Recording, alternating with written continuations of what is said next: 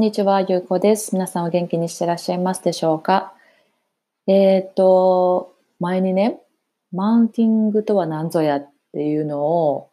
あの、アップしたんですけど、その言葉とは、あの、また新しい言葉で、逆マウンティングっていうね、今言葉があるみたいなんですよ。そう、なんやねんっていう感じですよね。で、あの、私もちょっと気になったんで、その逆マウンティングについてね、調べてみたんですけど、なんかあの、まあ、マウンティングっていうのが、まあ、人の、を、なんて言うんだろう、優位に立ってというか、人を見下したりとかっていうするのが、まあ、マウンティングなんですけど、まあ、その言葉の反対で逆マウンティングは、人の下に立って、下というか、仕立て仕立てになって、あの、まあ、いい意味で言ったら謙虚やけど、悪い意味で言ったら、なんて言うんだろう。私なんか何もできないんで、みたいな。あの、言ったら、こう、あなたは何何でもできるからいいですけど、私は何もできないんでって言って、まあ、こう、相手に、あの、優位に立たせるというか、まあ、そういうふうにこう、持っていって、まあ、っていうのが、そう逆マウンティングの今一応、あの、意味らしいんですよ。で、え、めっちゃなんかややこしくないですか？もうなんか逆マウンティングとかマウンティングとかも、いや、そんなん、まあ気にしすぎやんって話なんですけど、でも確かにね、その逆マウンティングについて調べてて思ったのが、確かにたまにね、いますよね。なんかこう、なんだろう、自分をそこまでなんかなんて言うんだろうあの卑下っていうかそこまでこう謙虚に並んでもええのにっていう人って、まあ、いるじゃないですか。けんなんか謙虚は大事やけどそれを行き過ぎるとちょっとこううざいうざいなみたいな思ったりする時ありません？あの、どうしていいかわからんというか、こっちが。で、なんかこう、何かの物事に対して、あの、まあ、何事もね、謙虚っていうのは大事じゃないですか。まあ、特にこう、日本のね、そのカルチャー的に、まあ、私なんか何でもできるしっていうよりは、それはまあ、あの、ちょっとこう一歩下がって、いやいやもう私なんてまだまだですみたいなっていうのが、あの、好まれる風潮やし、あの、やっぱりこう、ね、ちょっとそういう感じの方が、見てて気持ちいいしね。なんかこう、横平な人よりも。とは思うんですけど、難しいですね。謙虚すぎ、謙虚すぎるというか、いやもう私なんてもう私なんて、いやもうあなたなん、例えばまあ、ゆうこ、ゆうここんなんできていいよな、私なんか全然こんなんやしっていうのをまあ、言われすぎるとどうしていいかわからんって確かにあるじゃないですか。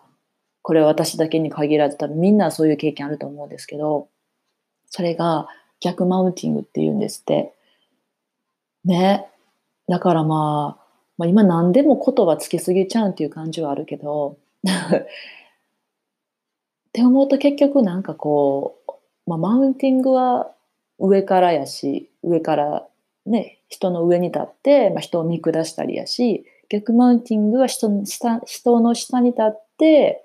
あの、謙遜すぎるというか、謙虚すぎるというか、あの、自分で自分を守ってるっていうのもあるかもしれないですけどね。こう、なんだろう、私は何もできませんって言最初に言っとくと、まあ確かに何かこうしでかしても、あの、なんて言うんだろう、予防線を張れたりはするじゃないですか。そういう意味で使ってる人もおるのかもしれんし、私何もできませんって言って、いやいや、そんなことないよっていうのを待ってるのかもしれないし、まあ、それは人それぞれやから、あの、わからないですけど、まあ、結論で言うと、あの、別に人を見下す必要もないし、自分を見下す必要もないやんっていうのがまあ結論なんでしょうけど、でもそれでね、見て思ったのがなんか、あの、難しいですよね。なんか、まあ、人間関係って確かにあの自分だけでは成立しないじゃないですか。絶対相手がいて、まあ、その相手がどう思うかによって人間関係ってこう成り立つとは思うんですけど、難しいですよね。自分はちょっとこう謙虚やったつもり、謙虚にしたつもりが逆マウンティングがこいつと思われたりするかもしれないし、で逆に言ったら普通にしてるつもりでも、いや、私マウンティングされたとか、この人に見下されたと思うかもしれんし、あの、まあ、それこう、わざとマウンティング、逆マウンティングしてる人は、あの、確かにね、その人らがあれなんですけど、そう、前もその話したんですけどね、なんかこう、撮る側も、あの、ね、なんか敏感すぎたりするのも良くないと思うし、ね、なんか改めてこういう記事を見れば見るほど人間関係って何なんなんか難しいな、めんどくさいなとかってね、思ったりしますけど。まあだから、ね、なんかこう一概にまとめることはできないですけど、自分を別にこう、下に下にするつもり、するつもりというか、する必要もないし、まあ、人を見下す必要ももちろんないし、っていうのがまあ一番ね、正解というか、まああの、誰を別に、あの、